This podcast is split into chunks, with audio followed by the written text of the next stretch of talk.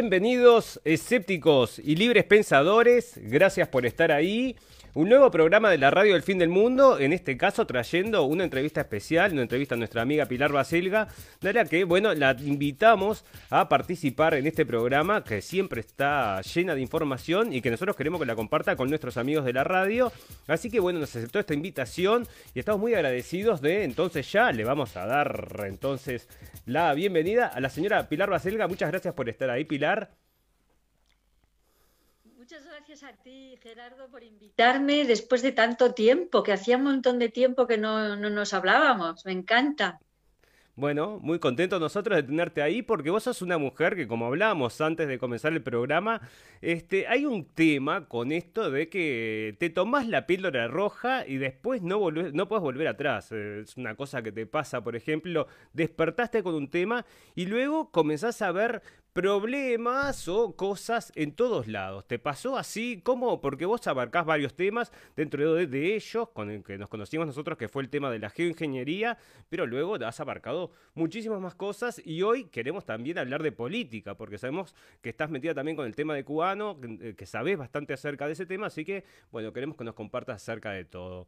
Em, bueno, para comenzar, contanos un poquito primero que, en qué estás ahora, qué es de tu vida, qué estás haciendo y luego, este, contanos acerca de lo que se está desarrollando con respecto a la política de Estados Unidos, que es, bueno, el tema que nos tiene más o menos en ascuas con este tema de cubano y qué es lo que está pasando atrás. Bien, el, año pasado, el año 2020, eh, en toda mi vida profesional no me había pasado lo que me pasó el año pasado profesionalmente. Es que facturé cero, cero euros en mi vida. He sido siempre, siempre he trabajado, siempre he tenido más o menos trabajo, a veces mucho. Últimamente tenía mucho trabajo y de repente así se acabó, cero. Entonces, esto para mí ha sido, eh, por un lado, yo creo que le ha pasado a mucha gente que ha despertado, bueno, yo ya estaba despierta, ya estaba despierta, pero que me ha dado tiempo para estudiar a fondo, porque claro, al no tener que ir a trabajar, pues tienes todo el día para estar metiéndote en Internet, buscando información, y ha sido realmente una especie de inmersión profunda en, todo lo que está pasando, ¿no? que es apasionante.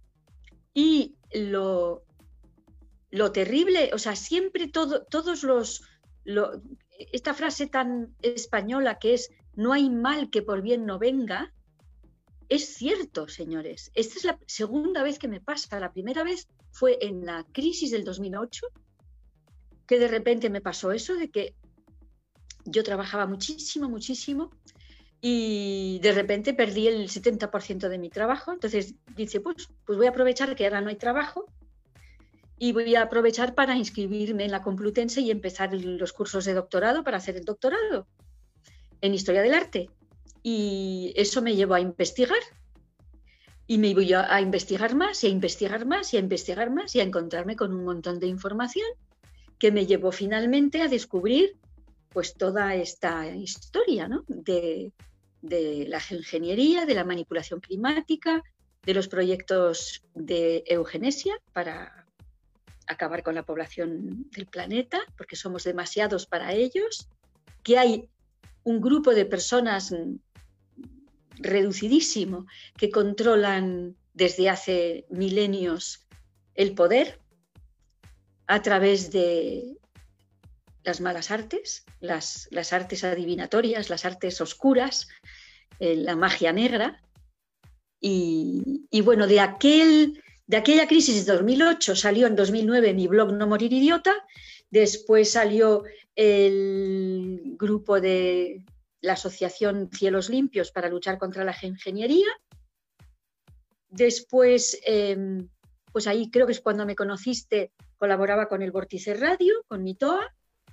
Después, bueno, ya unos años después, pues ya me metí en el tema de, bueno, los niños, me metí, me puse con una investigación que empecé para el doctorado, me metí en la investigación sobre el arte y la magia negra que hay en el arte, y eso dio lugar al libro que, he escrito, y que está, es buenísimo. No es porque yo lo haya escrito yo, pero es que he trabajado mucho en él, está muy bien escrito.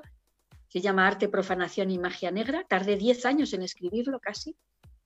Sí, más o menos 10 años. Eso es una cosa, discúlpame que te, que te corte acá. No, no, por favor. Eso es una cosa que está sucediendo eh, acá, arriba de nuestras caras, enfrente a nosotros, abajo de nuestras narices, todo, todo el tiempo. O sea, el tráfico de menores es una cosa que lo está reportando la prensa todo el tiempo. El tema este de los satanistas, el tema, esto está sucediendo todo el tiempo. Traen algún informe ahí aislado hay gente que lo denuncia, hay artistas que están denunciando que esto existe. Bueno, pero todo se trata como una teoría de la conspiración. Pero esto realmente se está dando.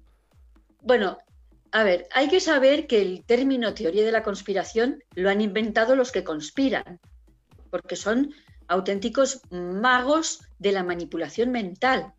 No hay más que ver lo que está pasando en el mundo entero. La gente que se pone una y dos mascarillas pensando que eso les va a salvar de un contagio cuando después les preguntan a las personas que entran en el hospital por este bicho, resulta que eh, les, les preguntan si llevan la mascarilla y, la llevaban, entonces no, no, sirve para nada, pero bueno, hay esa, esa capacidad de, de, manipulación mental que es que lo manipulan muy bien, entonces lo de la teoría de la conspiración lo inventan para desacreditar a las personas que han tomado la pastilla que les permite ver la realidad. Esa, eh, esa película, ¿no? Que cuando se ponen las gafas negras ven las cosas como son y cuando se las quitan solamente ven, digamos, la versión oficial, ¿no?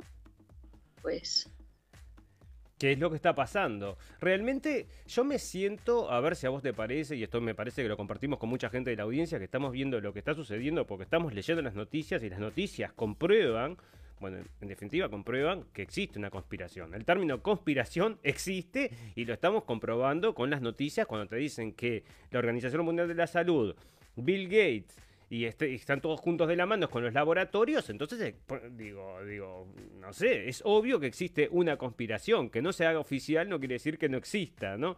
Bueno, pero eh, por otro lado... Además, siempre, siempre, o sea, oficialmente se conoce perfectamente el tema lobby el, concepto del lobby, los lobistas, el lobby, el lobby que presionan, los lobbies que quitan y ponen presidentes, que, quitan y ponen medidas políticas. Entonces, no veo qué problema hay si ya existen los lobbies y se sabe que eso existe y que tienen una influencia terrible y que manipulan a, los grandes poderes de políticos para hacer las mm, políticas que ellos necesitan y ellos quieren, no veo por qué hay que no sé, negar esa realidad. Yo lo que he notado a mi alrededor es que es tan gordo lo que han hecho ahora con el corona chino que no pueden, o sea, es tan gordo y tan destructor que, que no lo pueden aceptar. No sé cómo decirte. Sí, o sea que es demasiado gordo para que la gente lo, se lo trague para que la gente acepte que hay tanta maldad. Eso es lo que me dicen. La gente que no quiere saber nada me dice, pero Pilar, es que es imposible, no puede ser que sean tan malos. Y se quedan ahí. No puede ser que sean tan malos y no hay manera de sacarlos de... ahí se atascan. De repente hay algo... Eh, es que estos mm, magos negros que dominan el mundo conocen muy bien la mente humana. Y la mente humana tiene una cosa muy curiosa que es que tu mente no es capaz de ver lo que no conoce. Entonces, se dice que en el Amazonas había unas tribus que nunca habían visto un hombre blanco y que no lo podían ver, porque en realidad nosotros, no nosotros reconocemos las cosas. Y no las podemos ver más que cuando las conocemos. Entonces, las, cuando las conocemos, las vemos y las podemos reconocer. Pero es muy difícil conocer y ver una cosa que no conoces de nada en absoluto. No, a ver. Mm, a ver si pasa... con esto. Esto es como sé lo que sé, pero ignoro lo que ignoro. Por supuesto, está eso, pero un, un ejemplo muy sencillo, que tiene que ver con el paladar. ¿vale? Con el paladar y la costumbre, por ejemplo, del vino bueno. Hay mucha, la mayoría de la gente pues no ha bebido vinos muy buenos, muy buenos. Entonces, tú les das un vino muy bueno y un vino normalito y no son capaces de distinguir hasta qué punto ese vino es sabio, ¿entiendes? Porque no puedes conocer una cosa más que si ya la, o sea, entender una cosa más que si la conoces. Entonces, si tú en tu vida, o, mejor dicho, una persona que no ha bebido nunca vino, y le das un vino de estos de brick, de supermercado, y les das un vino de esos que valen 5.000 euros la botella, no vas a ver la diferencia. No lo va a entender. Y así con todo. Puede ser que hayan matado la curiosidad, que no en nosotros que todavía la tenemos, pero que hay mucha gente que le mataron la curiosidad, no quieren saber, no, no, no me interesa o no. Eso también, eso también, porque el, ser humano, yo creo que la humanidad es una raza esclava. Y hay muy pocos que no tienen el, que tienen el gen de la libertad. Somos minoría. Yo creo que es un gen. Entonces, como cuando te pones a investigar, llegas al punto que te dicen que la humanidad ha sido, digamos, fabricada en un laboratorio, en cierto modo, como manipulada genéticamente, no nos han criado y creado para que seamos un problema, sino para que seamos borregos. Pero luego resulta que eh, se les escapa porque no somos tan borregos como ellos quisieran yo veo ahí una diferencia entre, digamos, el hombre occidental, el hombre occidental es el, hombre, entendiendo hombre que viene de humus, tierra, como humanidad, no hombre de varón, ¿vale? Varón y mujer y hombre abarcan los dos sexos. Yo creo que eh, los hombres occidentales somos eh, cristianos y como tal nosotros creemos en la libertad esa famosa frase que se lee por todas partes, en Occidente la verdad te hará libre, la verdad nos hará libres, eh, eres el libre albedrío, el concepto de libre albedrío que está en el origen del concepto de la cristiandad. Dios te crea libre y tú decides si haces el bien o si haces el mal. Y eso no existe en China, por ejemplo. En la cultura china, en la que no tienen, ni siquiera tienen una religión, que eso es lo fantástico de, de los chinos, tienen una disciplina, porque el confucianismo no llega a ser religión, es simplemente una disciplina de vida para convivir pacíficamente. La convivencia, son con casi Confucio era digamos un maestro de la convivencia. Pero no llega, es, podríamos decir es un pensador como como como Séneca, ¿no? pero ya no es creador de una religión, pues Confucio tampoco. Entonces los chinos aceptan el hisopado anal.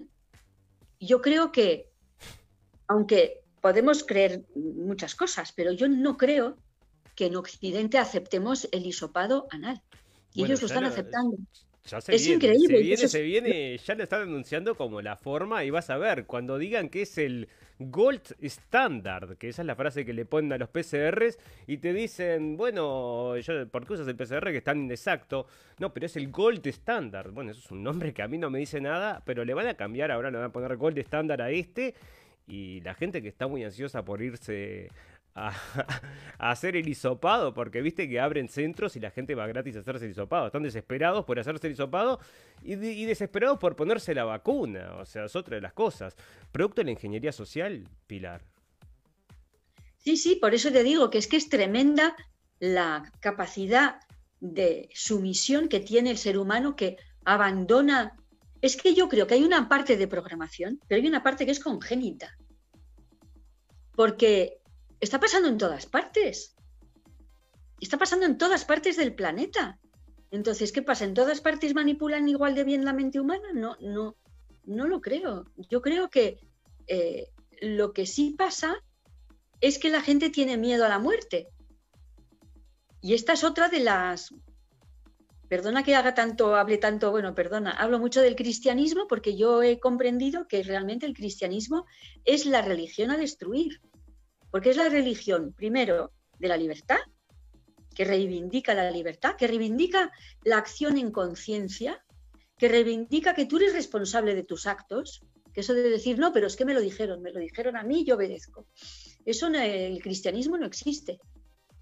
Tú eres responsable de tus actos y si, si, haces algo mal, eres tú el responsable. Esa idea de que la responsabilidad es mi jefe, eso no entra dentro de, la mente cristiana, ¿no? Aunque está muy...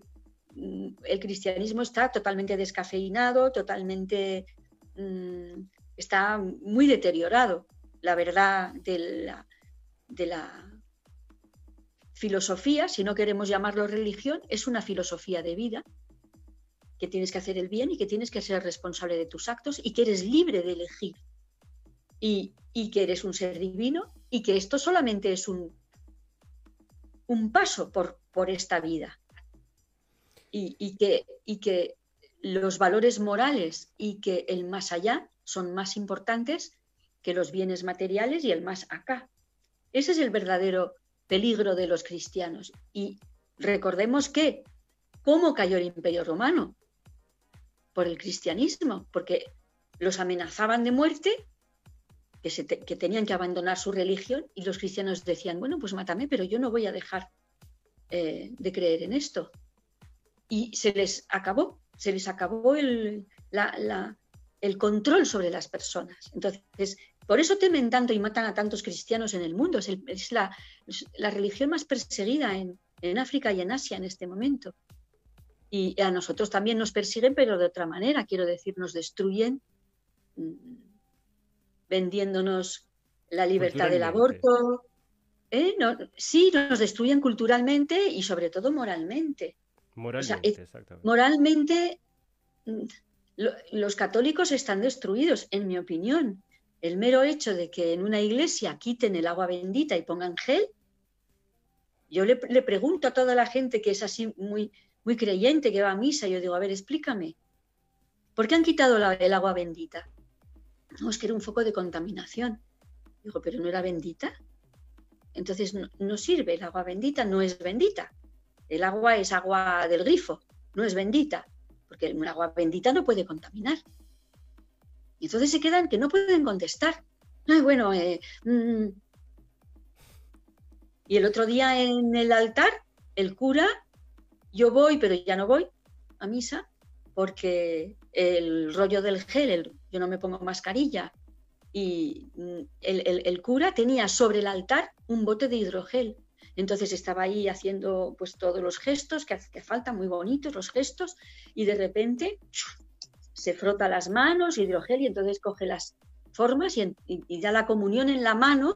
O sea, él se pringa las manos con hidrogel para coger la, la hostia, y, en vez de dártela en la boca, te la, das te la da en la mano y tú a tu vez la vuelves a, ensuciar con tu mano y con tu hidrogel. Digo, pero ahí no queda nada. O sea, si eso es sagrado, si es sagrado no te puedes poner el hidrogel encima del agua. Entonces, nada es sagrado. Entonces, ni siquiera los propios católicos creen, han perdido la fe. O sea, asistes a, a, una misa sin fe y dices tú, bueno, pues estoy haciendo aquí el tonto, ¿no? No creen en el agua bendita, no creen en, en, la, en la sagrada forma, no creen en la comunión, no creen en nada, es todo un teatro. Y, hablo con la gente y ellos lo aceptan. Comulgan en la mano, eh, cogen el hidrógeno, hacen todo lo que les dicen eso, o sea, destruyen por completo lo, lo sagrado y lo milagroso que debe ser ese momento. Entonces les digo, para ver este teatro, pues para eso no vengo.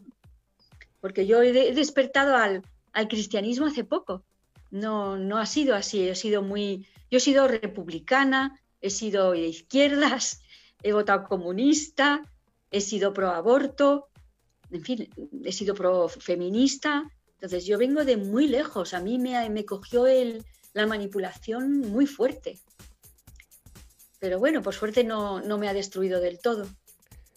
Pero es fantástico que hayas dado todas esas vueltas para volver bueno, no sé, porque es realmente reconstruir este, en todo lo opuesto. Es, eh, siempre yo creo, como vos decías, ¿no? Esta destrucción moral me parece que se transmite a través de lo cultural. Es ahí en las películas, es ahí en los artículos, en las revistas, bueno, en el día a día, donde van destruyendo ese concepto que vos decís, el cristianismo, yo también entiendo que hay un ataque feroz, principalmente lo veo a través de las películas de Hollywood.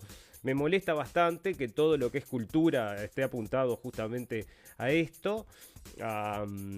sí, al cristianismo, en contra del cristianismo, pero no en contra del Vaticano. El Vaticano parece ser un socio del, de, ¿Qué te parece a vos? ¿Qué, opinión te merece la posición del Vaticano con respecto al, cristianismo, o sea, al, al catolicismo? Bueno, yo creo que hace muchísimo tiempo, siglos, no sé incluso si en algún momento las élites de la religión católica han sido lo que deberían ser, es decir, personas buenas y personas de fe. Porque cuando te vas al siglo XVI y estudias los papas Borgia, es que te echas la mano, eran unos delincuentes, eran unos perversos. O sea que esto no es reciente, esto lleva muchísimo tiempo cuando te estudias las cruzadas, las cruzadas de los niños, ¿a quién se le ocurre decir que los niños van a salvar eh, Tierra Santa, que van a poder, que, Dios quiere que vayan allí a luchar por, por la recuperación del, de Jerusalén? Y lo que querían era diezmar la población, porque había habido un, un florecimiento en, en la baja, lo que se llama ya la baja Edad Media,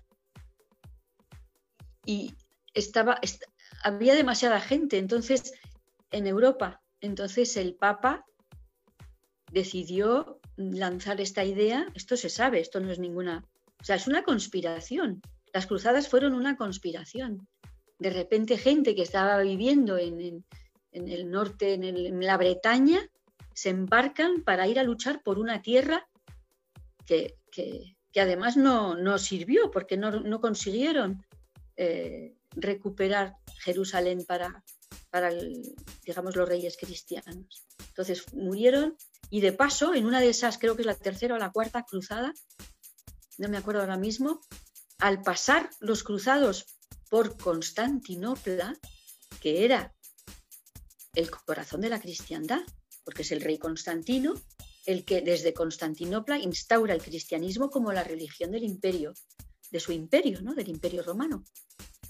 Y en ese momento ya el obispo de Roma había decidido eh, vivir su propia vida y mandar sobre, digamos, el imperio romano de Occidente, y ahí es ahí donde se hace eh, tiene lugar el cisma de Oriente, cuando se separa Roma de Constantinopla ¿Y qué pasó? Pues entraron los cruzados en Constantinopla y destruyeron la ciudad. Pero además no, no es que destruyeran, eh, que también, que mataran a gente, que violaran, como hacen siempre, pero es que fueron a destruir los centros de sabiduría.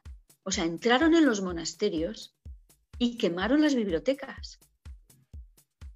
Por eso hay gente que dice que en, esa destrucción de, Constantinopla durante la cruzada, que ahora mismo no recuerdo cuál es, es cuando se destruyen la versión latina de Aristóteles. Y por eso la versión eh, en árabe que llega a través de Avicena, llega a Córdoba, llega a la Escuela de Traductores de Toledo, y es cuando Gracias a la Escuela de Traductores de Toledo se traduce el Aristóteles, que se había perdido su versión latina y griega. Lo he dicho mal. Lo, que han destruido, lo que destruyeron en, Constantinopla fue la versión griega. O sea, los textos en las bibliotecas destruyeron muchos textos, pero no, no sé si fueron directamente a destruir intencionadamente Aristóteles, es que destruyeron las bibliotecas de los monasterios. Y de hecho, el arte bizantino, que yo lo he estudiado muy poco, porque es que queda muy poco, lo que queda del arte bizantino, que es así como se llama el arte cristiano de Constantinopla, em, se conoce por las piezas que se encuentran en los tesoros de las catedrales de Europa, porque hacían unos objetos tan preciosos, tan bellos, de, de marfil, de plata, de oro, de sedas, hacían unas cosas extraordinarias porque era la puerta de, Oriente, venía, de Oriente venían pues las sedas y venían marfiles y hacían unas cosas maravillosas, delicadísimas, y lo que se ha conservado es porque estaba, habían sido regalos o habían sido cosas llevadas, enviadas a, otras ciudades de, Europa. Pero allí no quedó nada, o sea, destruyeron todo, fue algo tremendo. Y de hecho, esto no sé si tú lo habías oído, yo, a, mí nadie me lo enseñó. Cuando estudié arte bizantino en la Sorbona, a mí nadie me dijo nada de esto. Me enteré después. Esto es un secreto, no se suele contar que fue la Iglesia Católica de Roma la que destruye eh, la, la, Constantinopla cristiana, que se llama ortodoxa, pero que es la cuna del cristianismo. Es, es terrible. O sea, iban a salvar a Jerusalén y destruyen el origen de la cristiandad, que era, que era Constantinopla. No tiene sentido. es todo una locura que solamente te enterás si te metes en el tema y te pones a investigar, porque no es algo que te salga en un artículo en el diario en primera plana como para que sepas. Pero ni siquiera en el, en, el pero dices en el, en el telediario, por supuesto que no, pero es que tampoco estaba en los libros de universidad sobre el tema del arte bizantino. No aparece, tú te pones a estudiar el arte bizantino y te empiezan a contar las mismas paparruchadas de siempre, pero este detalle de que se conoce muy poco el arte bizantino, porque han quedado muy pocas piezas. Pues por este motivo, por la cruzada, eso no lo dicen. Como tampoco te hablan de la cruzada de los niños, porque es una vergüenza enviar a niños a una cruzada. Ahora que sabemos lo que son los niños, yo, vamos, lo que hacen con los niños, yo me pregunto si aquella cruzada de los niños no fue tráfico de niños, ¿me explico? Es decir, que ya habían contactado con clientela de allí para vender esos niños como esclavos sexuales y después para hacerles todo tipo de perrerías. Es que es muy posible. Sí, sí, sí, porque esto es algo que se mantiene, como vos decís, tiene una historia que no, no, que es bastante larga, ¿no? Hay varias capas en este tema esta, como hablábamos hoy más temprano, la conspiración, esto que si vos decís el tema conspiración o todo esto que, bueno, cuando vos te empezás a meter en esto, que ellos lo catalogan como conspiración, o sea que es saber un poco más del mundo, simplemente porque tenés curiosidad. No, cuando desvelas, cuando estás estudiando y desvelas sus tejemanejes, te llaman conspiranoico. Dices, pero si yo no estoy diciendo nada más que he descubierto esto, he descubierto que un avión de aluminio no puede tirar una torre de 450 metros de altura de acero y hormigón. No existe. Y sin, embargo, la gente no se da cuenta todavía de que esto es imposible, de que esto que lo vio la gente una y otra vez repetido cada año en la conmemoración y la gente sigue creyendo, la gran mayoría, o no se lo cuestionan, pero que este, eh, aceptan esta versión de que Bin Laden llegó y tiró las torres gemelas. Sí, con un control remoto desde una, desde una cueva. Desde una cueva. Hay con muy buen, cosas, ¿no? Estados Unidos es quizás el ahora por este tema, no solamente por el tema del 9-11, quizás ahí fue bueno, no sé, porque ya podemos hablar acerca de la, de la mm, Primera Guerra Mundial, Segunda Guerra Mundial, todo está metido en todo, en este... En, es muy profundo este, este pozo. Pero eh, ahora estamos llegando a una época donde se están dando estas conspiraciones que se le dicen en el gobierno de Estados Unidos. Primero, bueno, cuando llega Trump, que a mí me parece que lo que pasó es que no esperaban que ganara, después ganó, le dijeron, tuvieron cuatro años diciendo que eh, había sido ayudado por los rusos y a la misma vez empieza a surgir esto de Q, que, ¿no? Por supuesto, muchos dijeron que eran, por ejemplo, inteligencia rusa. Y eh, bueno, este Q, que es un era un personaje entonces de internet que nadie sabía, parecía que era inteligencia militar que mandaba mensajes y iba dando pistas acerca de un plan que se estaba desarrollando en el que iban a ganar, el que iba a ganar entonces el bien, que era, vamos a decir, bueno, los patriotas, la gente que quiere las cosas eh, buenas del mundo. Pero parece que no sucedió. ¿Qué, ¿Cómo va este tema de eh, Q?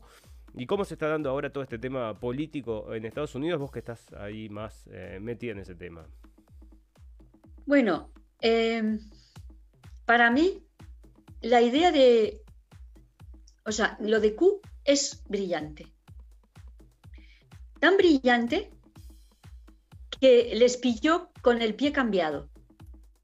Los que tienen el poder de los medios de comunicación estuvieron diciendo que es, vamos, primero estuvieron ignorándolo.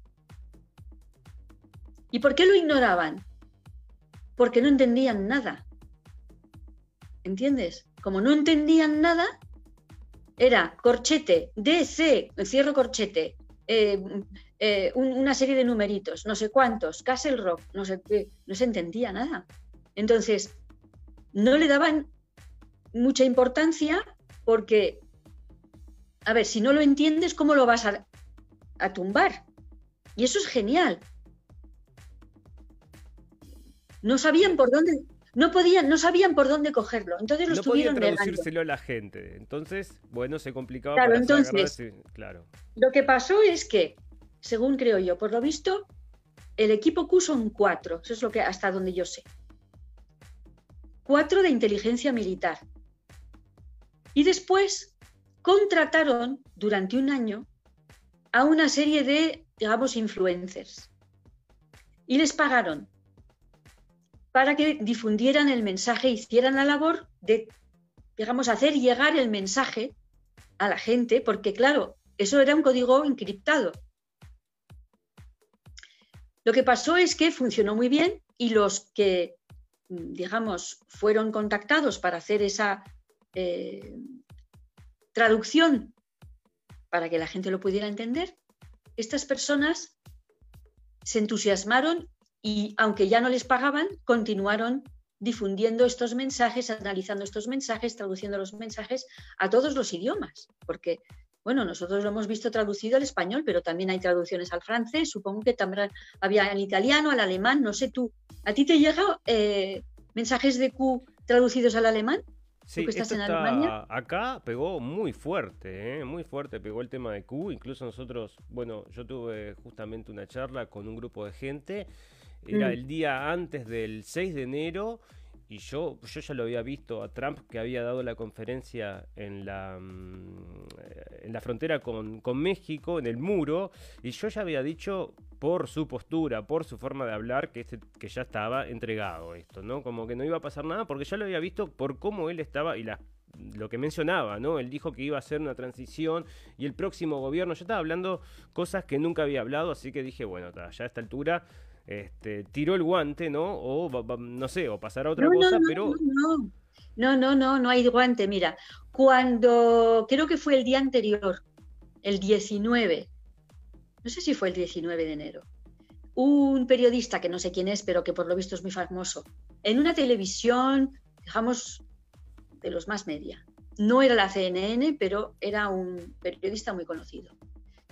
Entrevista a un señor con mascarilla que dice ser fulanito de tal, ahora mismo no me acuerdo, comandante en jefe de la Guardia Nacional de Washington. Entonces dice, bueno, tenemos a 25.000 personas, aquí a 25.000 tropas, como llaman troops en inglés, y la transferencia del poder, se, ha, realizado la transferencia pacífica al poder militar. Dijo esa frase. Es verdad, entonces, lo tengo esa, esa charla, sí. claro, entonces, ¿qué es lo que está pasando? Los militares, estamos ahora en una situación en la que los militares tienen el poder en Estados Unidos. Y lo que se caracteriza a los militares es que no dicen lo que hacen. No tienen la preocupación de decir lo que hacen. De hecho, que nosotros nos hayamos enterado de lo de Q fue probablemente una operación de gran inteligencia, es decir, Q es inteligencia militar, que da información para los militares y para informar a la gente que sabe el código entonces, Q no estaba pensado para difundirlo entre la gente. Y los anons, es que una cosa es los Qs y otra cosa son los anons. Q son cuatro tíos de inteligencia militar que por lo visto tienen, según han dicho algunos, unos ordenadores que son como de otra dimensión.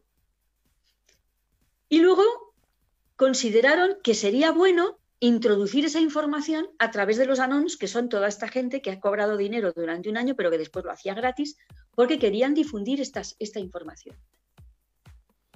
Entonces, eh, da la casualidad que cuando tú miras de, con vista aérea la tumba de John John, de Kennedy Jr., es una Q.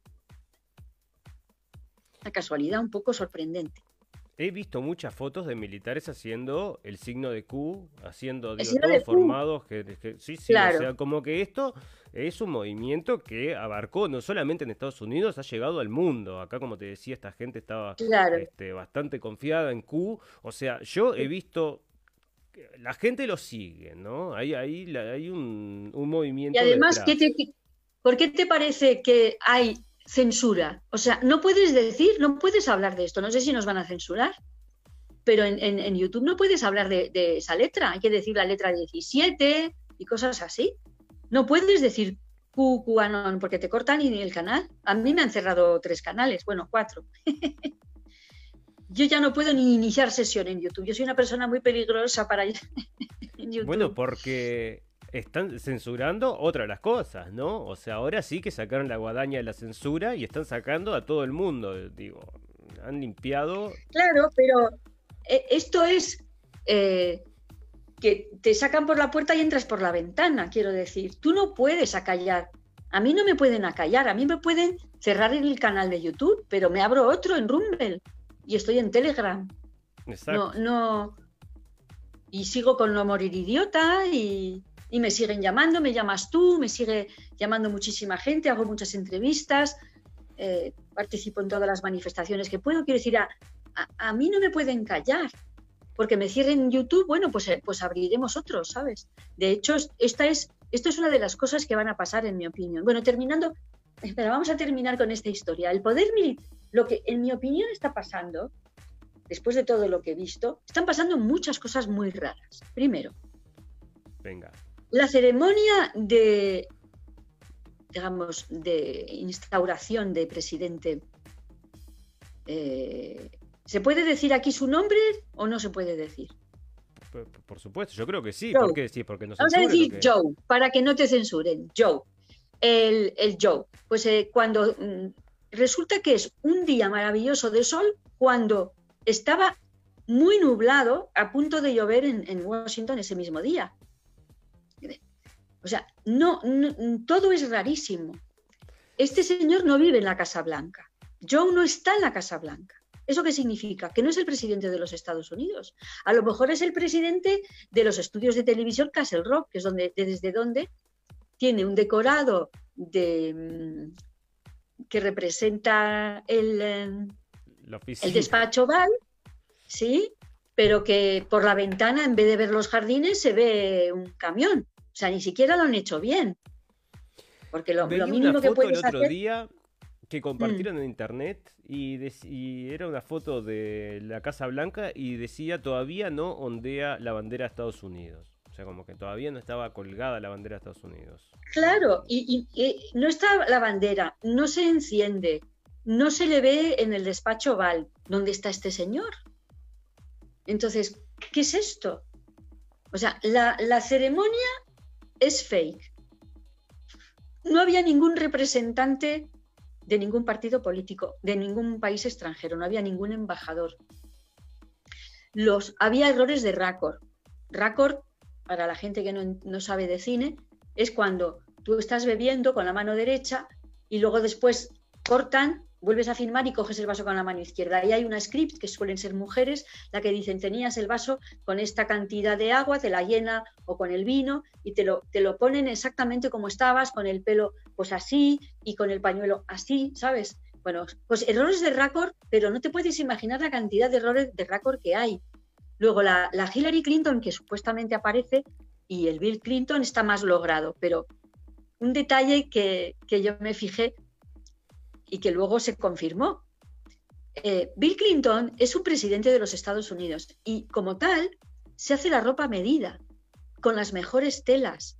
El Bill Clinton que fue ahí llevaba un pantalón de, supermercado de mala calidad eh, que le quedaba demasiado largo y, y, unos zapatocos como si tuviera calzar al 47, o sea, no coincidía para nada, o sea, Bill Clinton no puede llevar ropa comprada en un supermercado, lleva ropa hecha a medida con telas buenas. Y cuando caminas con un, con un traje, con un abrigo bueno, se nota. Entonces, este iba con un... Entonces, eh, luego, mm, la Hillary Clinton, la, doble esta, es mucho más baja. no, tiene, no es ella, no tiene los ojos de Hillary Clinton, ni la frente, ni nada. Es una señora rubia que, bueno, eh, al fondo de una calle en la oscuridad, pues puede parecer, sí, que es ella, pero no, no lo es, y es más baja que la, real, que la, verdadera. Entonces, pasan cosas muy podemos decir, que es de mm. que estaba cubierto por los militares que no dejaban entrar a nadie, si eso solo había militares y políticos, no, no había público. Entonces ahí sí que realmente podés crear la ilusión que quieras, parece, ¿no? Sí, pero no había militares en la ceremonia. Había unos chicos Afuera sí, pero es que afuera es que no sabemos ni siquiera si se ha filmado ahí. ¿Entiendes? Es que todo es muy raro. Todo es muy raro. Bueno, ¿qué, tendría que suceder entonces, según entonces este, esta. Además, otra cosa, perdona, otra cosa, otra cosa muy importante. No tiene acceso al Pentágono. O sea, eh. no tiene acceso al Pentágono, en absoluto. Sí, se había llevado, eso es verdad, y eso lo comunicamos en la radio El Fin del Mundo, que Trump se había llevado el código de las bombas nucleares, del maletín nuclear. El maletín o Sea, parece que dejó... Se ve, claro, se ve que hay un militar que se lleva unos maletines.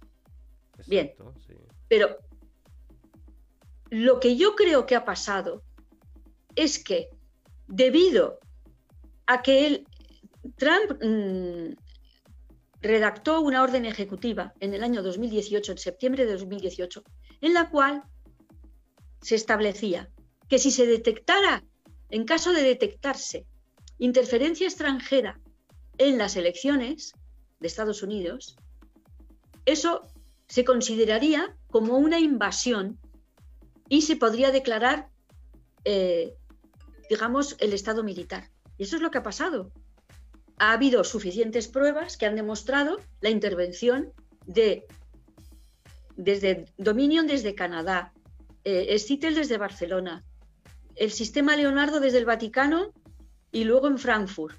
Los han pillado con las manos en la masa. Y encima China financiando a la mayoría de los demócratas, eh, teniendo tratos, digamos, están financiando eh, empresas, comprando armamento, en fin, una cosa que es espeluznante. Entonces, está demostrado, o sea, los militares no han necesitado que haya un juez que diga, pues sí ha habido mm, fraude electoral, ¿me explico? Los militares han considerado que ya tenían las pruebas suficientes porque el día de las elecciones, esto también hay que saberlo, eh, no sé si Trump dijo que se fue a dormir, creo que sí que dijo que se fue a dormir y que por la mañana se levantó y qué tal. E, ese, ese día de las elecciones, él no estaba en su cama, él estaba en un edificio que se llama, eh, bueno, un edificio, es decir, unas instalaciones que se llama el Departamento Eisenhower, que es un departamento de inteligencia militar, y estaban siguiendo en vivo y en directo a través de los ordenadores del ejército toda la manipulación de, porque sabían que iba a ocurrir. Tenían las cámaras puestas, todo. Entonces hay más de, no sé si 30.000 pruebas de fraude electoral en todos los Estados Unidos, además de lo, del testimonio, la confesión de un hacker italiano que reconoce que desde el sistema satelital Leonardo, desde Roma y desde el Vaticano, eh, recibió, digamos, hackeó los datos informáticos de las elecciones y los mandó a Frankfurt de manera que estuviera por satélite y no estuviera por la red. Entonces, todos esos datos para, para el ejército suficiente para decidir que aquí, bueno, el, presidente Trump decide, estamos, mm, declara el, Insurrection, Act, ¿eh? nunca lo sé decir bien, y, eh, y declara, pues eso, como diríamos nosotros, el estado de excepción, un estado en el que los militares, el presidente pasa digamos, a un segundo plano y son los militares los que toman las decisiones. Y este señor Joe, que no sabe ni, ni dónde está ni qué es el presidente de los Estados Unidos, porque el otro día balbuceó en una entrevista que ni siquiera se daba cuenta de que hablaba del presidente de los Estados Unidos como si no fuera él, en fin, está decrépito, tiene, tiene eh, problemas mentales. tiene, tiene problemas. Claro, no le pueden, no le pueden entregar el mando y el, eh, del Pentágono y la información sensible, de ninguna manera se lo van a entregar, porque además saben que está ahí por, fraude, ¿no? Entonces, Pues mira, ¿qué quieres que te diga? Estamos en una situación muy extraña que no ha ocurrido nunca, con un falso presidente que firma órdenes ejecutivas desde un decorado de televisión, eh, que no sabemos dónde está, porque hay personas que dicen que todo, todo el Capitolio está cercado. Y hay personas que dicen que hay gente dentro, que no pueden salir. Yo no sé si es que la gente está dentro y no puede salir o la gente no puede entrar. Yo, hay algo ahí muy extraño, muy extraño. ¿Y qué, qué, qué creo que va a pasar? Pues que tenemos que tener mucha paciencia porque, como os digo, esto es una operación militar, todo Donald Trump. Donald Trump, lo tenemos que entender, no es... A ver, vamos a ubicarnos. Un señor que tiene 70 años, archi recontra multimillonario, que se ha pasado la vida haciendo eh, negocios. ¿Qué necesidad tiene de meterse en semejante sarao para poner en peligro su vida y la de su familia? Él ha puesto su vida en peligro, la de él y la de toda su familia. Pero no solamente su hijo eh, Bannon, sino, sino eh, todos los hijos que tiene, de, no sé cuántas mujeres ha tenido, toda su familia está, está bajo ataque, bajo amenaza. Y deben tener todos una eh, enorme seguridad, porque em, ha, puesto en jaque mate a, las fuerzas del mal. y hace falta tener tenerlos, pero cuadradísimos para hacer eso. Y seguro que ha hablado con su familia, que le ha dicho, bueno, ¿me meto en esto o no me meto en esto? Porque es que es toda su familia. Su hija Ivanka, el John, el, Donald John Jr., eh, no sé.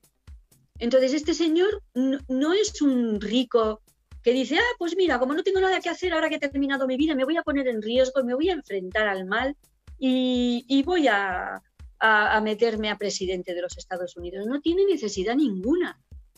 Entonces lo ha hecho porque se lo han pedido los militares, según eh, dicen, claro, porque todos son rumores, eso no está escrito, pero es que tiene, tiene, tiene sentido, ¿no? Dices tú, ¿por qué este señor va a poner en riesgo su vida y la de su familia? ¿A santo de qué? ¿Qué necesidad tiene de ser presidente? No necesita eso. Entonces, es algo mucho, mucho más grande. Es porque él tiene, eh, ¿cómo se llama? Tiene una misión, una misión, mm, ¿cómo decir? Trascendente. De, sí, sagrada sería, sí, misión sagrada, misión trascendente, misión humanitaria de salvar a, su país y de paso a la humanidad, porque es que esto esta cábala que, tiene el poder, este, este grupo reducido, están en todas partes. Ellos no entienden de fronteras. O sea, Donald Trump no está luchando contra los malos americanos que quieren eh, los ricachones o banqueros. Es que esto es una red global de, de locos psicópatas satanistas, pedosatanistas, que que controlan a la humanidad y que la quieren mantener en la esclavitud y como no pueden, porque el ser humano ha nacido libre, por lo menos en esta parte, como os decía, de, los cristianos, pues la solución que han encontrado es querer matarnos. A través de la economía, nos han matado nuestra economía, nos han matado con, con todas estas medidas que están tomando, con, em, con las vacunas, con las requete vacunas y, y en fin, nos quieren, quieren acabar con nosotros. ¿Y contra qué se está? Mm, ¿Está luchando contra la pandemia? ¿Está luchando Trump contra Trump y todo este movimiento que está atrás de Trump? Porque yo entiendo también que él, aunque se retire de la política, como, o sea, que él esté ahí al, al costado, vamos a decir, bueno, igual va, igual va a seguir ejerciendo un peso importante. Me parece que este tipo marcó un antes y un después. No sé en esta situación ahora qué es lo que va a pasar. Como vos decís, hay muchos indicios de que esas cosas pueden estar sucediendo, pero bueno, claro, hasta que no es oficial, no es oficial, ¿no? Entonces, este, no lo vamos a saber y hay que solamente esperar para ver cómo evoluciona todo esto, ¿no? Yo te digo la verdad, este, mm, ojalá que sean los militares, pero los militares patriotas, ¿no? Y no el complejo militar industrial que es el que siempre estuvo acá, a cargo. No, no, no, no. Son, son los militares patriotas los que le pidieron a Trump que se presentara mm, para a, a la presidenta del gobierno, diciéndole que, por lo visto, que si él no se presentaba, que ellos iban a hacer un golpe militar, porque ya no iban a consentir esto más. Entonces, hay que decir que Trump es una operación militar, no es un señor que se presenta a las elecciones con una chica, una mujer muy guapa. Es, es, es parte de una operación militar y está todo, bueno, pues bastante, bastante organizado y bastante papel pautado, ¿no? Como con un guion y con, un, con, un, ritmo y no nos van a contar nada de sus planes, porque si nos lo contaran, eh, el enemigo también se enteraría. Entonces, en este momento dice, se ha retirado. Él está en Mar-a-Lago. Mar-a-Lago fue la residencia de verano de la Casa Blanca. Fue la residencia presidencial durante muchos años. Y hubo un momento en el que decidieron venderlo y porque había sido donado por una, la dueña, había donado esa, esa mansión, porque es una cosa increíble, eh, había donado para que fuera la residencia del presidente de verano, ¿no? para que cuando hace mucho frío en Washington, pues se puede, pudiera ir allá a Florida. Y resulta que tiene allí, dicen que varios eh, refugios atómicos y también hay un eh, llamado SCIF, que es una eh, instalación de, de, de, inteligencia sensible, de información sensible. Es decir, pues eso, un, un centro neurálgico de inteligencia militar. Entonces él parece que se ha ido a Florida a jugar al golf y está metido en un en un, ¿cómo se llama? En un refugio antiatómico con la crema de la crema de la inteligencia militar del, ejército, de los Estados Unidos. Entonces, todo esto es una especie de, juego de, engaños, ¿no?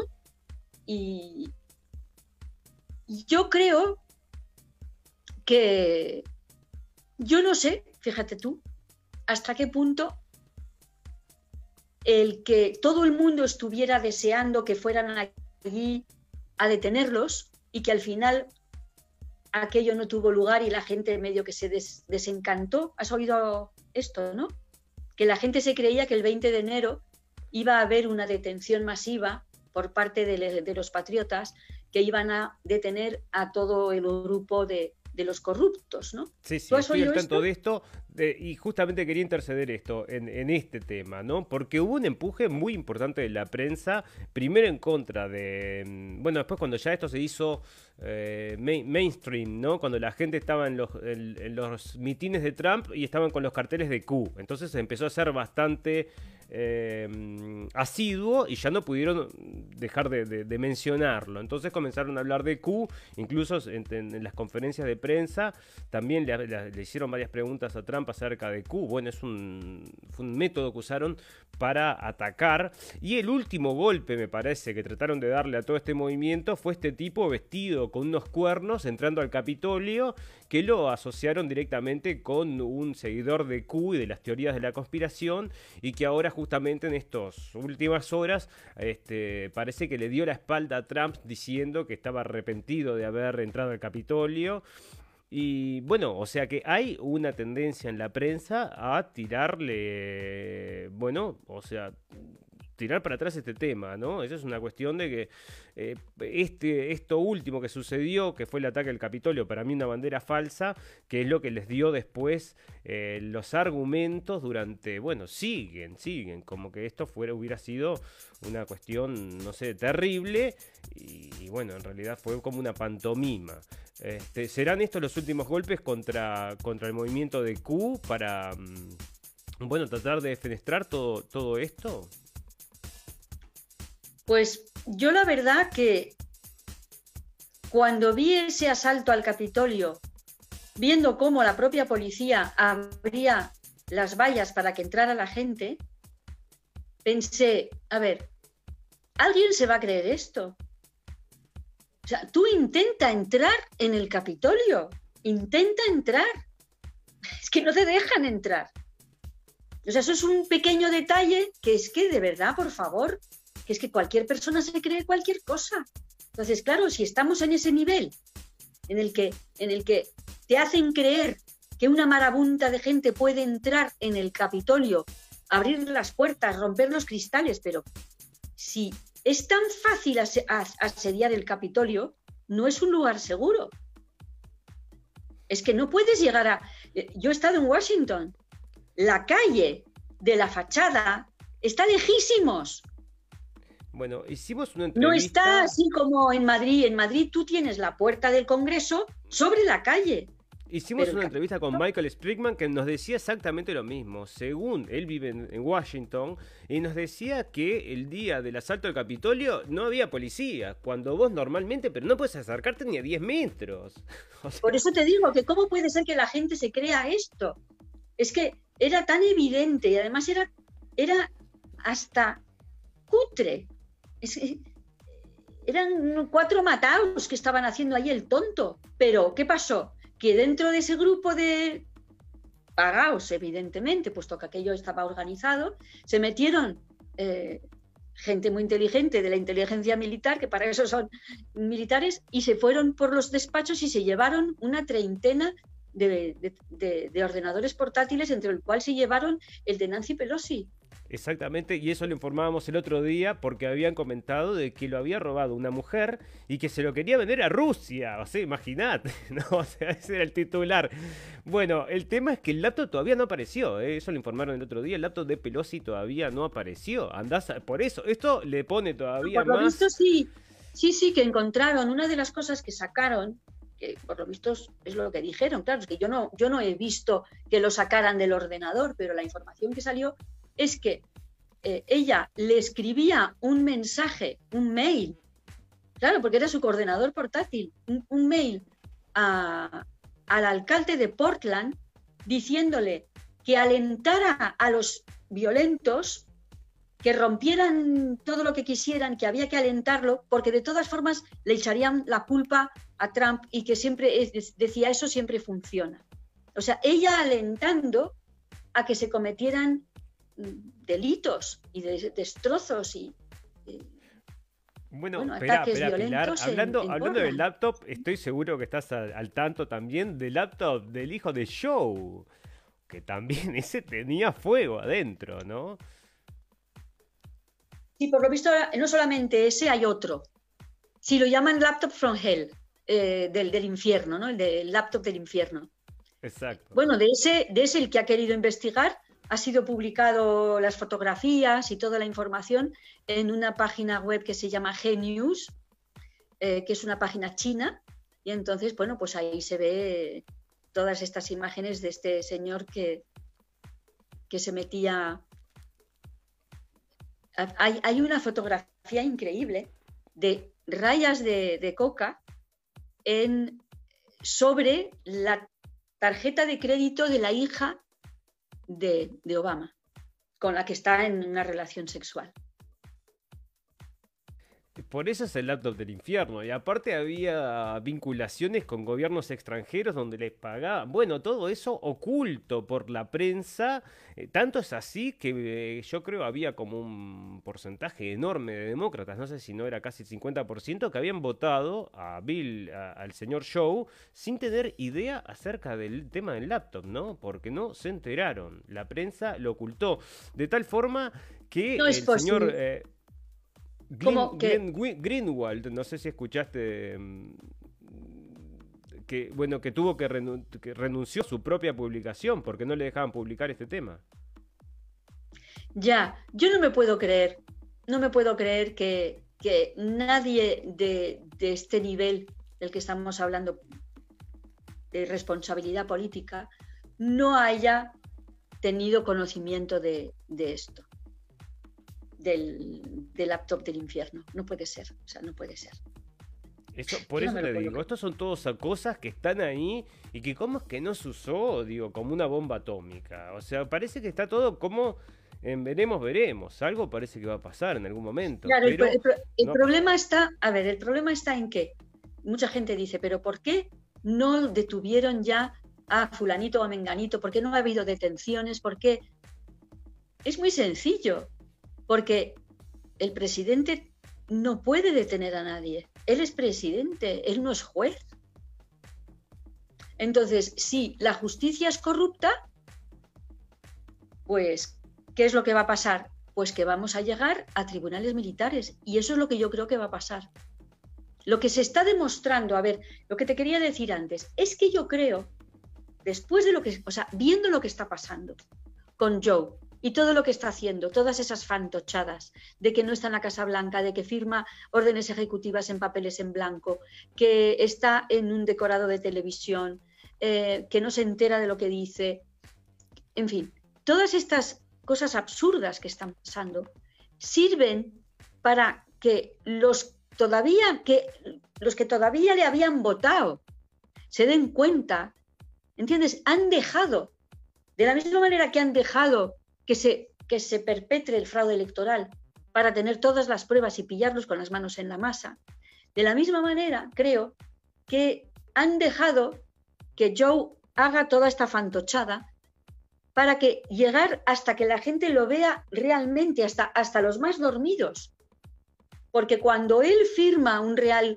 decreto, o sea, una orden ejecutiva en un decorado de teatro, haciendo, es que hasta el más tonto se está dando cuenta ya de que este señor no es capaz, de que está, que está que es incapaz de, reflexionar, que está tomando decisiones peligrosísimas, dejando, liberando a delincuentes, permitiendo la invasión de, inmigrantes ilegales, eh, mandando al paro a cantidad de, a miles y decenas de miles de, estadounidenses por el asunto de prohibir la extracción del petróleo con fracking, en fin, todo, todo un montón de, de, decisiones que está tomando que lo que hace, en mi opinión, es despertar a los últimos. Porque los que han votado por Trump, evidentemente ya saben que este señor es un inútil. Pero todavía hay gente, no sé si hay 60 millones de personas, creo, quitando la mentira que dice que tiene 80, ponte que ha tenido 60 o 50 millones de votos. Pero es que son 50 millones de personas y mucha gente que le apoya todavía, que apoya a los demócratas. Entonces, yo lo que creo es que están utilizando a este, a este fantoche, a este pelele, para despertar a los más recalcitrantes, a los que todavía votan demócrata, que están votando a favor de China, a favor de, la destrucción de la economía nacional, a favor de los que quieren subir los impuestos, a favor de los que quieren inmigrantes ilegales, a favor de los que quieren destruir Portland, destruir Seattle, destruir, ¿entiendes? Los que quieren que sea China la que decida de la política de Estados Unidos. Y yo creo que ya lo están viendo. Yo creo que eso forma parte del plan. Eso yo ¿Y ¿Será este quizás el monigote necesario para el gran reseteo? ¿O eso también pensás que es una lucha que se está dando y en algún momento.? Porque hay gente que está diciendo que no le gusta esto del gran reseteo. El otro día comentábamos acerca de los brasileños no están a favor del gran reseteo, los rusos tampoco están a favor del gran reseteo. Em, o sea que hay posiciones encontradas ahí. Yo no puedo, te iba a decir, perdona, yo no puedo opinar, no, no entiendo lo que realmente, no consigo, o sea, a mí me gusta hablar de lo que entiendo y yo no puedo hablar del reseteo porque no sé de qué va, no sé en qué consiste.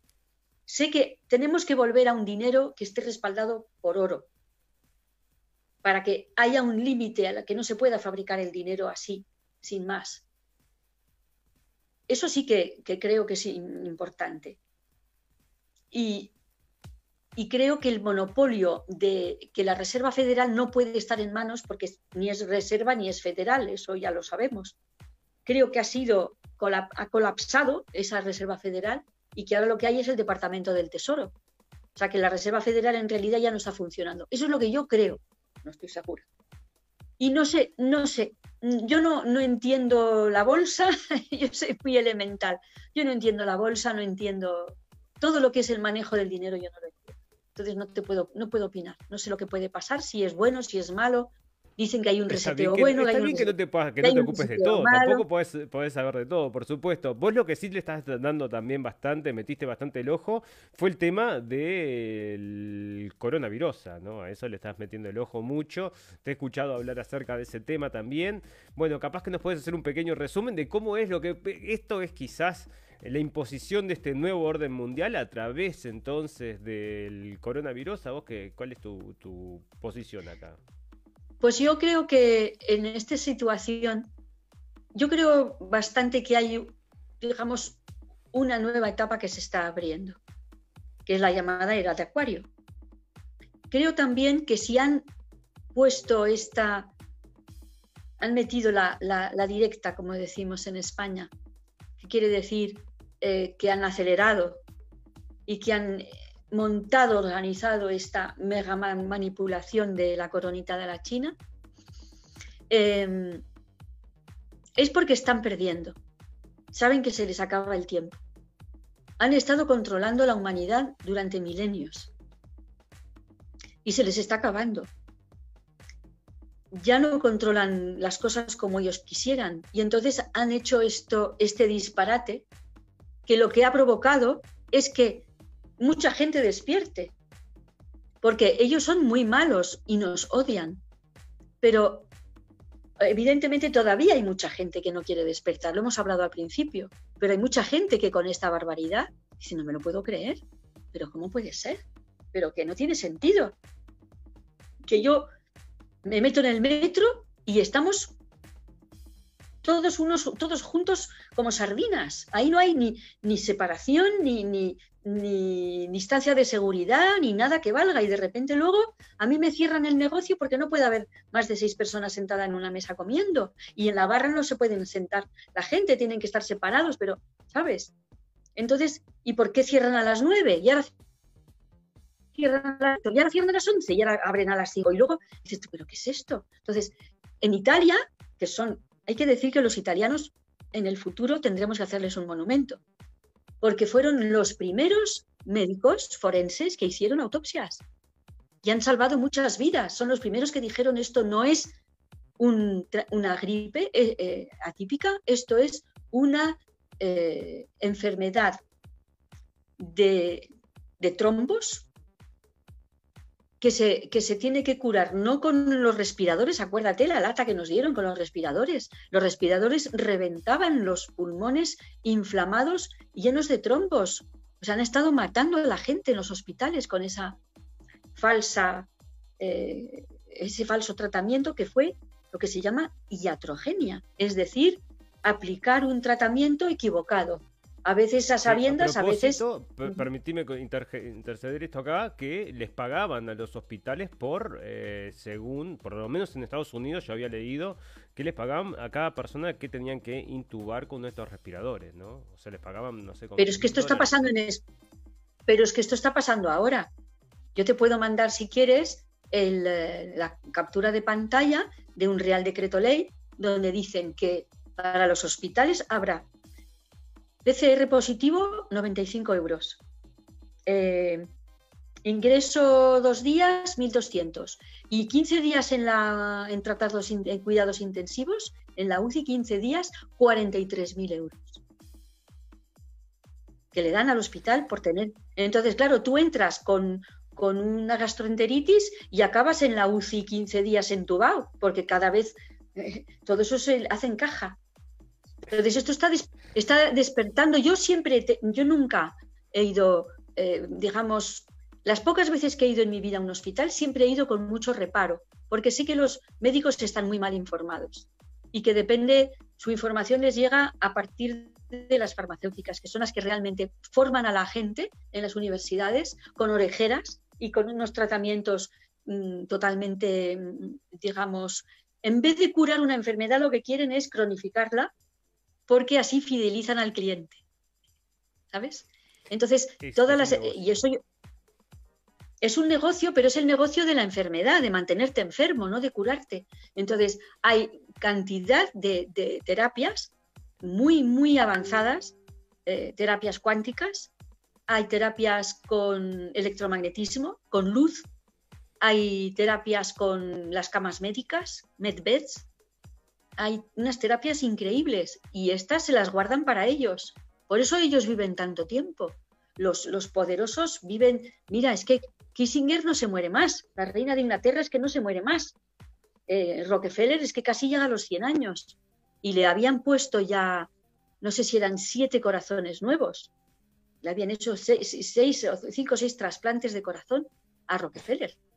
A saber de dónde sacarían esos corazones. Es que yo me pongo a pensar eso y se me, hecho a temblar, porque esta gente no tiene ningún reparo. Dice, a ver, quiero el corazón de ese. Y cogen ese y le quitan el corazón. Em, entonces, ¿qué estábamos diciendo? Coronita la China. Sí, Perdona, se me ha olvidado lo que estábamos hablando. Me he ido de una cosa a otra. Bueno, estamos charlando de todo un poco, pero con este tema del, del corona que está justamente Em, que vos le has puesto el ojo, ¿no? Y ahora nos comentabas eso, que yo la verdad que desconocía que en España también era la misma metodología, o sea que también cobran entonces por los tratamientos, lo que crean es un negocio y escuchamos una... ¿qué, hospital no pondría a la gente una persona que se está por morir, se va a morir igual? Bueno, que se muera entubado y que se muera como se tenga que morir, así le cobro más. Es no, pero están pasando unas cosas... Están pasando unas cosas horribles en España. Hablando ayer con una abogada que eh, me cuenta lo, siguiente, que ella durante el mes de marzo o abril se puso malísima y que no la atendían en ningún sitio. Le decían que se volviera a su casa. No lo podía entender. Bueno, al final se, se quedó en su casa y se curó. Bien. Y hace 15 días, su madre, con 80 años o un poquito más, se pone mal no sé si era una gastroenteritis o algo así, una cosa que no tenía nada que ver con corinita la china.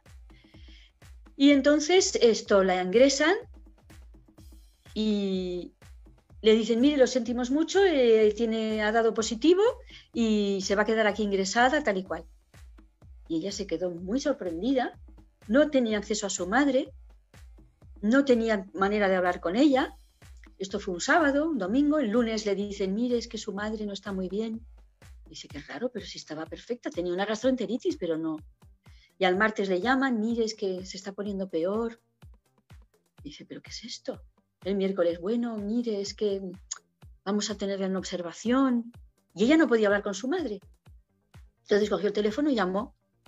No sé si fue a la dirección de, de su seguro o a la dirección del hospital, ahora mismo no me acuerdo. Y dijo, mire, yo he entrado con mi madre hace cinco días y estaba perfecta tenía un problema pequeño de gastroenteritis, pero no tenía ningún problema de nada. Como se muera mi madre, les voy a denunciar por homicidio imprudente. Y soy abogada y me va a salir gratis, así que ustedes verán. Eso lo llama el miércoles. El jueves por la mañana la meten en una ambulancia a la madre y se la mandan para casa. Llega la madre. O sea, le llamaron y dijeron, le mandamos a su madre que está bien. ¿Qué estaban haciendo? Estas? Espera, espera, que no he terminado. Total, que ella va después al hospital a retirar el parte para saber que el informe médico y lee en el informe médico que el paciente ha sido devuelto a la familia porque ella, la hija, había amenazado de muerte a los, a los médicos. Dice, ¿cómo? Pero si yo no he venido aquí y yo no he amenazado a nadie, ¿qué es esto? Que, me están diciendo, dicen, esto es falsificación en documento público, esto es un delito gravísimo. Bueno, perdone, es que nos hemos equivocado. Ella guardó ese, ese informe. No, es que estamos equivocados. No, no, lo guardó y tiene dos informes. Uno que supuestamente es que se puso bien de repente y el otro donde dicen que ella les amenaza de muerte. Fíjate tú cómo está la cosa. Es decir, que estaban haciendo tiempo para mantener a esa señora en la UCI y hacerla figurar como que estaba en la UCI, que estaba malísima, y a lo mejor después meterle una inyección sedante y acabar con ella. Porque en España hay demasiados viejos, las pensiones cuestan mucho dinero y hay que quitarse del medio a toda esta gente. Esto es lo que está pasando en España. Y esto lo que está haciendo es que los españoles están dejando de ir al hospital porque dicen, voy a ir por una tontería y es que no salgo más. Y es terrible lo que está pasando.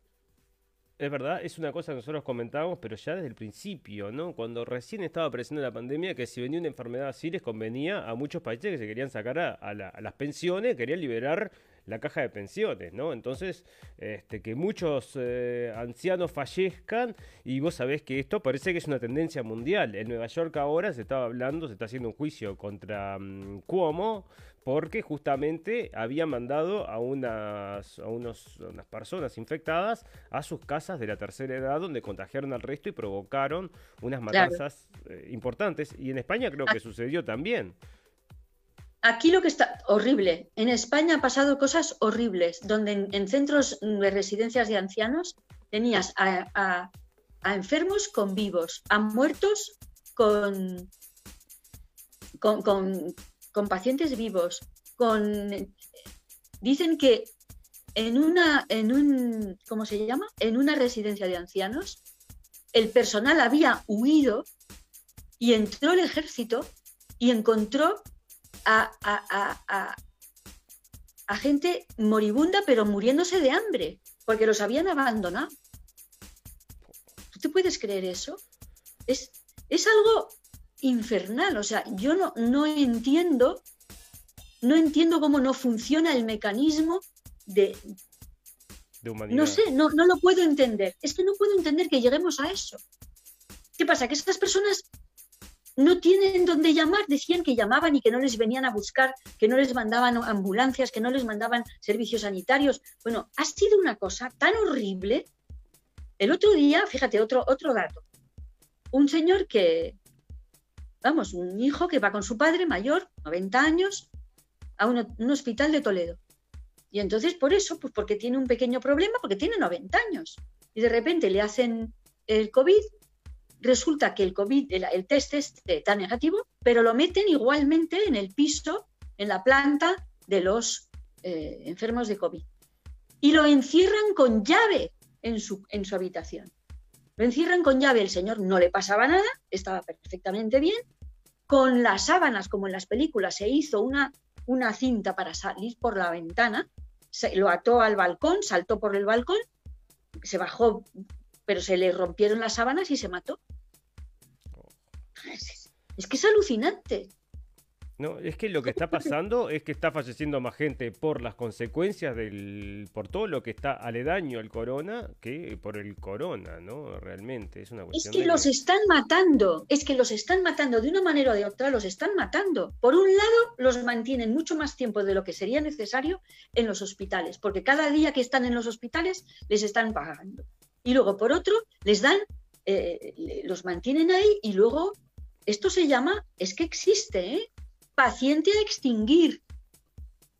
Así lo escribe. paciente a extinguir. No, te preocupes, Pilar, porque ya viene la vacuna. Ah, también. Entonces, el otro día, o sea, aquí lo que, lo que parece que ha pasado es lo siguiente. El corona 19 viene dentro de las vacunas de la gripe del 19 que se pone en octubre, noviembre y diciembre en España. Y en dos meses después, en febrero, empiezan los casos que son las personas que habían recibido la vacuna, les habían introducido el virus. Y entonces, ¿qué es lo que, pasa? Que la persona que tiene el virus desarrolla la enfermedad y se vuelve contagiosa. Entonces, una persona vacunada es una bomba vírica. Y es así como, por eso, ¿Cómo hizo eso? Porque una persona que ha desarrollado la enfermedad contagia, entonces la vuelven a meter en la residencia para que contagie a las otras personas. Está hecho a propósito. Y ahora están haciendo lo mismo con la vacuna. La vacuna contiene un cóctel molotov de no sé qué virus, tú desarrollas la enfermedad y contagias a los demás. ¿Qué es lo que quieren? ¿Qué lo llaman? lo llaman la tercera ola, que es la consecuencia de la entonces, la primera ola fue las vacunas del año anterior, del 19. La segunda ola, ¿sabéis lo que fue? Las PCR. ¿Entendéis lo que quiero decir? No, ahí porque ahora estoy al tanto de que el tema al hacer, al hacer masivamente, al hacer masivamente las pruebas del PCR, de la PCR, todo eso generaba una cantidad claro, no, de positivos. Claro. La segunda ola es fake. Sí, sí, claro, claro, es lo que te estoy diciendo. O sea, que a partir de este análisis, que es este, en realidad, depende que de, los ciclos, parece, que es lo que te va a determinar de que si la persona tiene o no tiene la enfermedad. Entonces, este, si ellos deciden que, que la tenés, este, depende de los ciclos que calculen, que los ciclos en que hagan el control. Y parece que ahí te puede encontrar igual cualquier cosa. O sea, puedes tener coronavirus claro, siempre. Pero como te he dicho, en dos casos ya, que habrá habido un montón, te hacen el, test, das negativo y aún así te ingresan. ¿Por qué te ingresan? Porque ellos cobran. por, la, por el ingreso en el hospital. Porque cobran por día de persona eh, supuestamente infectada por esta, por esta enfermedad. Entonces, la primera fue la vacuna del 19, la, la segunda, los contagiados de la PCR. Y luego, otra ola ha venido con, que, que se mezcló con lo de los contagiados, falsamente, es con la vacuna de la gripe del 20, de la gripe, vacuna de la gripe del 20, que se empezó a poner en el mes de finales de agosto-septiembre. Y 15 días después, 20 días después, se desarrollan los síntomas y entonces te meten en el, te meten en el hospital, te tienen ahí, te malogran, te... Bueno, y, la, y, la, y ahora la nueva cepa es la, la, que está metida dentro de la vacuna. El otro día... Ahora viene... Perdón, digo que ahora viene la vacuna de AstraZeneca y de Pfizer a curarnos todo esto, ¿verdad? Con esta tecnología nueva eh, de ARN mensajero. No sé si estás al tanto de, esto, de estas nuevas tecnologías que se están aplicando. Pero sí, mira tú, mira tú el nombre que le ponen. Moderna es Mode RNA. Claro. Sea, en el mismo nombre te lo ponen. Y incluso en el nombre de, en el nombre del, bueno, ya sabes que Mm, toda Europa, todos los países de Europa compraron, porque están ahí los, los vamos, los, comprobantes, se han publicado y luego lo cambiaron. Han comprado en el año 2017 las pruebas PCR del COVID-19. En el 2017, en el 2018 y en el 2019 compraron PCRs. Alemania, Francia, Italia, España, Estados Unidos, todos compraron. Y bueno, capaz que estaban escuchando, estaban escuchando las conferencias de Bill Gates, que está diciendo hace tiempo que se viene, se viene una pandemia. Ahora estamos en una pandemia, Bill, y nos dice que se viene otra peor. Nos dice que va a venir otra peor, y nos están anunciando en la prensa que va a venir el virus X. Pilar, decime vos. A mí me encanta la cara que pone Bill Gates. Que sabes que Bill no se escribe con B, se escribe con V. Es Bill Gates. No, sabía. No, es, broma. Bill Gates. Pues Bill Gates, cada vez que habla de eso, se sonríe y se pone contentísimo. ¿No has visto cómo hace? Vamos a tener una nueva, una nueva cepa.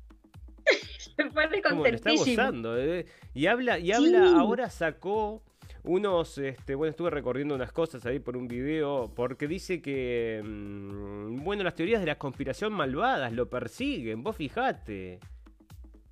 Bueno, a mí lo que me hace muchísima gracia es que un señor que se ha dedicado a crear virus informáticos ahora sea el que sea entrevistado por todas las televisiones para que él opine sobre qué pasa con los virus, qué, cuáles son las medidas que hay que tomar y que sea él el que financie a la Organización Mundial de la Salud.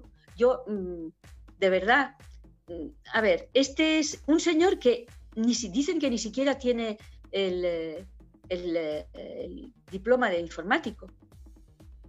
Es un multimillonario, hijo, del director, del presidente de Planned Parenthood. Es un eugenista, o sea, él viene de una familia de eugenistas. Es verdad. Entonces él, él, Incluso hay fotos del padre con, bueno, con este mm, el señor Soros, ¿no? Hombre, claro. Y, si son íntimos amigos, trabajan. Toda esta gente trabaja junta. Toda esta gente se, se reúne en esas fiestas satánicas. Vamos, yo lo tengo clarísimo. No, pero te quiero decir que, ¿por qué entrevistan a un señor multimillonario que se ha dedicado a crear, primero, un monopolio, porque Microsoft es un monopolio. Lo único que salva a Microsoft del monopolio es la existencia de Apple. Y yo creo que Apple debe pertenecer también a, Bill Gates, porque así él se asegura de que no le pueden, o sea, no le pueden eh, imponer, o sea, condenarlo por la ley del monopolio porque existe Apple. Pero es que no, no, no se puede entender que no haya nadie para hacerle la, la competencia, ¿no? a Microsoft. La contraparte.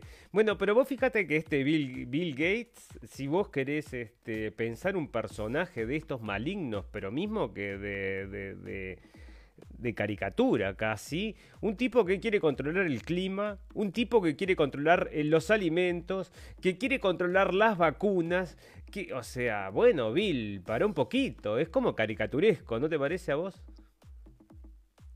Sí, por eso te digo que están apretando muchísimo, están, exagerándolo todo de una manera grotesca, como dices, y yo creo que, es porque se les está terminando, su tiempo se ha terminado, que no, no, termina ya, que va a terminar a lo largo a lo mejor de este año, el año que viene, ¿eh? pero esto va a terminar, esto ya no se sostiene.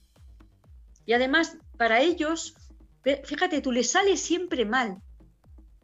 Te voy a explicar. Parece que le sale bien, pero luego le sale mal. No sé si sabes que el Internet hay una conferencia que dio un, Rockefeller Harvey. Ahora mismo no me acuerdo de su nombre, pero no es David Rockefeller, ni John, ni ninguno de estos famosos. Bien, y dice, fue un error hacer Internet porque el Internet era inteligencia militar, era una cosa de profesionales, no era para, para la humanidad. ¿Y qué es lo que pasa ahora? Que gracias a Internet tú me estás entrevistando a mí, estamos en contacto, todo el mundo se entera de lo que dice Q, podemos organizar escuelas homeschooling, como estoy haciendo en, las redes, nos ponemos en contacto. Es que hoy en día estamos conectados de una manera tan extraordinaria que las ideas y, los proyectos maravillosos y nos podemos organizar en contra de ellos.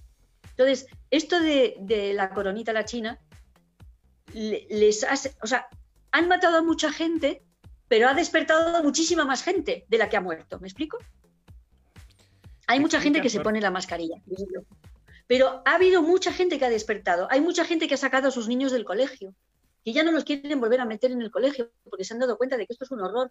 Hay mucha gente que, que simplemente mm, hay uno que, es un, lo, contó él, es un youtuber, ¿no? Se llama El Arconte. Él tenía un problema de acidez terrible, de acidez, gástrico, ¿no? Y como para hacerle la prueba tenía que hacerse a la fuerza la PCR, dijo que no, que no se la quería hacer. Entonces, ¿qué hizo? En vez de ir al médico oficial de la Seguridad Social, se fue a un médico naturista que le trató con plantas, con una dieta y en 15 días, un mes, se curó. Y está estupendo. Entonces, ¿qué es lo que está pasando? Que están consiguiendo lo contrario de lo que quieren, ¿entiendes? Entonces, hay mucha gente que no va al médico, no va al hospital porque te tratan mal, porque te ingresan, porque te entuban, porque te hacen esas porquerías. Entonces, tú vas a buscar, pues eso, el remedio de antes.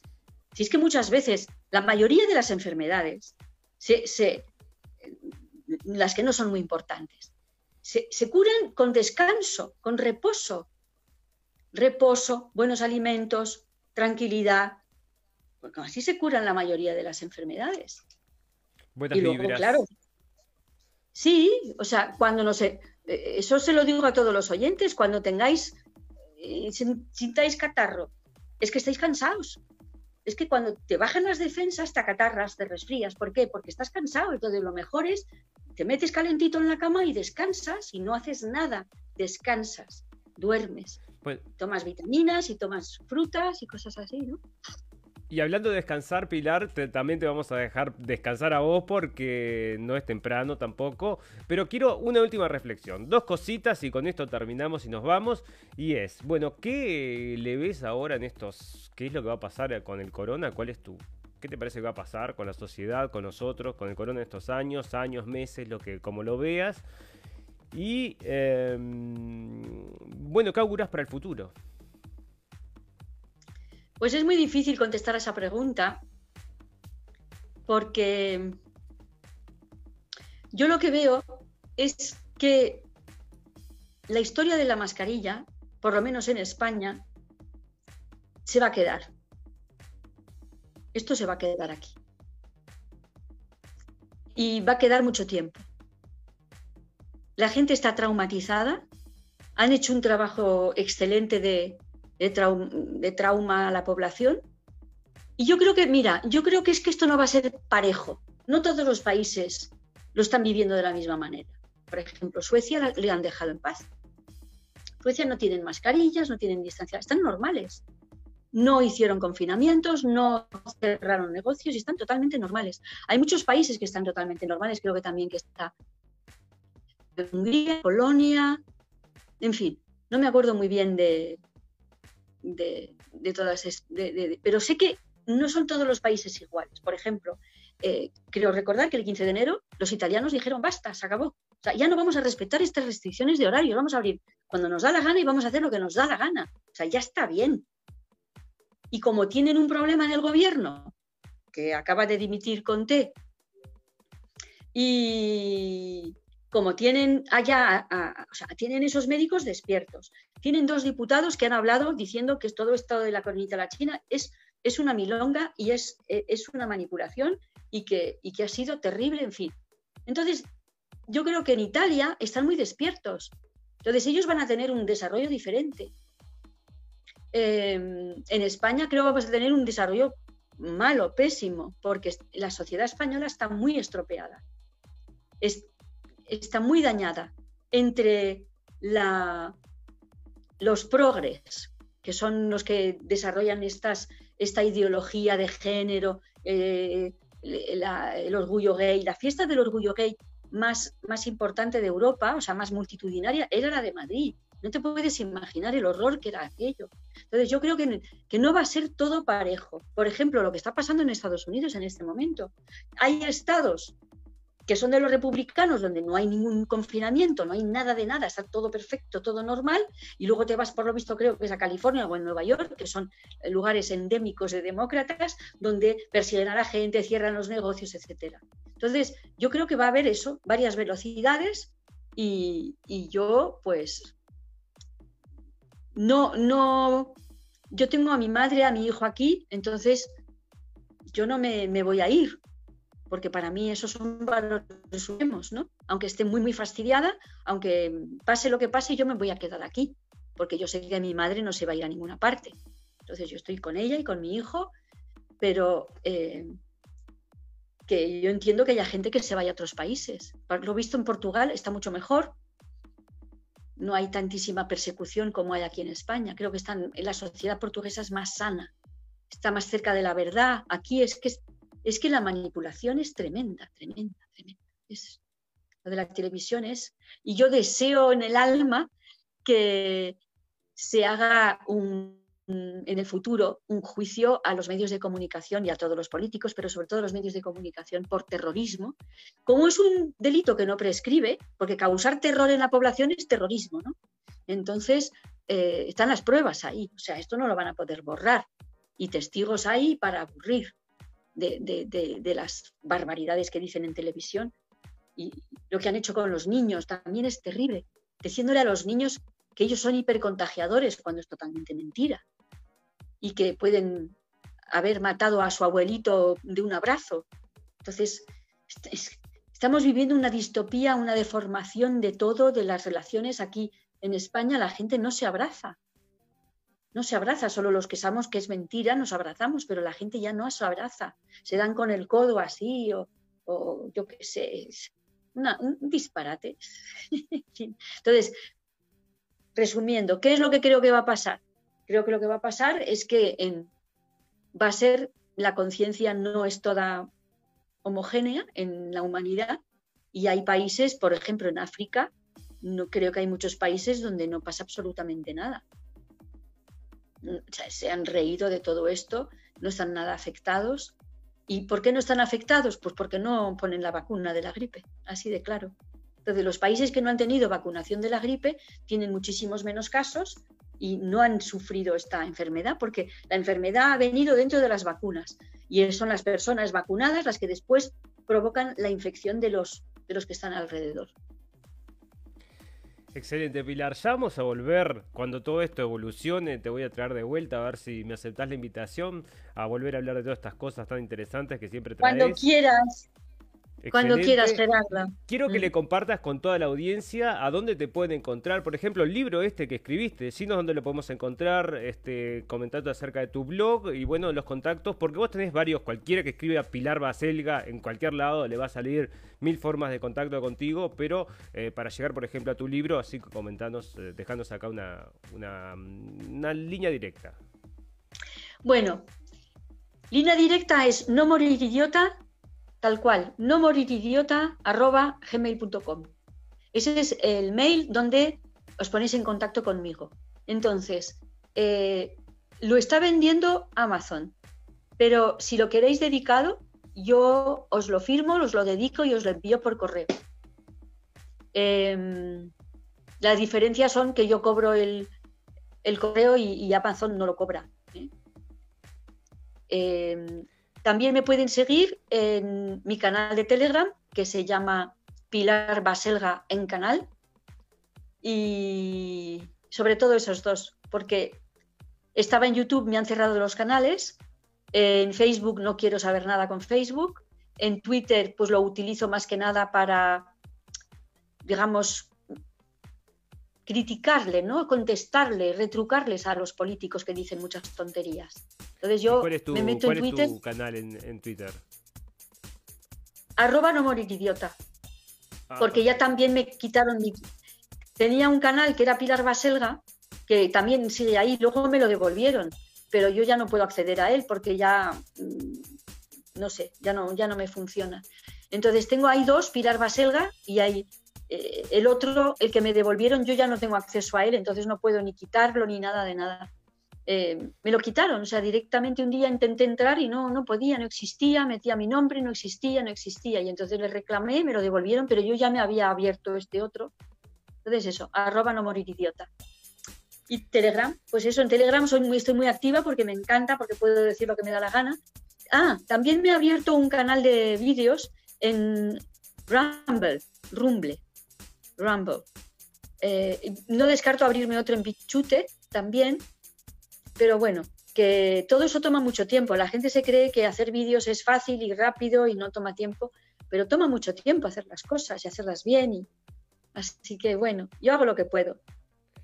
Todo lleva trabajo, Pilar, y el tuyo es excepcional. Y yo te quiero agradecer toda esta información que nos trajiste y bueno, toda la información que siempre traes, porque nosotros nos enteramos de muchas cosas a partir de todas tus este, participaciones, no solo acá, sino que has estado, bueno, vas por muchos lugares dando entrevistas, porque siempre tienes cosas interesantes para decir. Así que te agradecemos muchísimo y vamos a volver a encontrarnos dentro de pronto, cuando esto vaya evolucionando un poco más, para traer reflexiones como las que trajimos hoy. Me voy a despedir ya, si me permitís, de toda la audiencia agradecerles a todos que hayan estado ahí en este capítulo de la radio El Fin del Mundo y las últimas palabras se las dejo entonces a Pilar para que salude a la audiencia y yo me despido para que nos veamos probablemente mañana si es que nos da el tiempo y si no en 48 horas en la radio del Fin del Mundo. Pilar, por favor. Muchas gracias Gerardo, muchas gracias Gerardo y gracias a todos tus oyentes. Os mando un abrazo muy grande y os, invito a que aprovechemos, aprovechéis que estamos entrando en la era de Acuario, que es la era de la iniciativa individual, del ponerte de pie dentro de ti mismo, de pensar con, con todas sus consecuencias qué hacemos con nuestros niños, que es tan importante. Yo os diría que sacarais vuestros hijos del colegio, que hicierais homeschooling, porque realmente son el futuro y en los colegios no les van a educar, sino que los van a destruir y ya lo están haciendo. Eso era una cosa muy importante para mí que no habíamos tenido tiempo de hablar hoy, que si quieres otro día hablamos de, de, mi, escuelita para que otras personas hagan también su escuelita.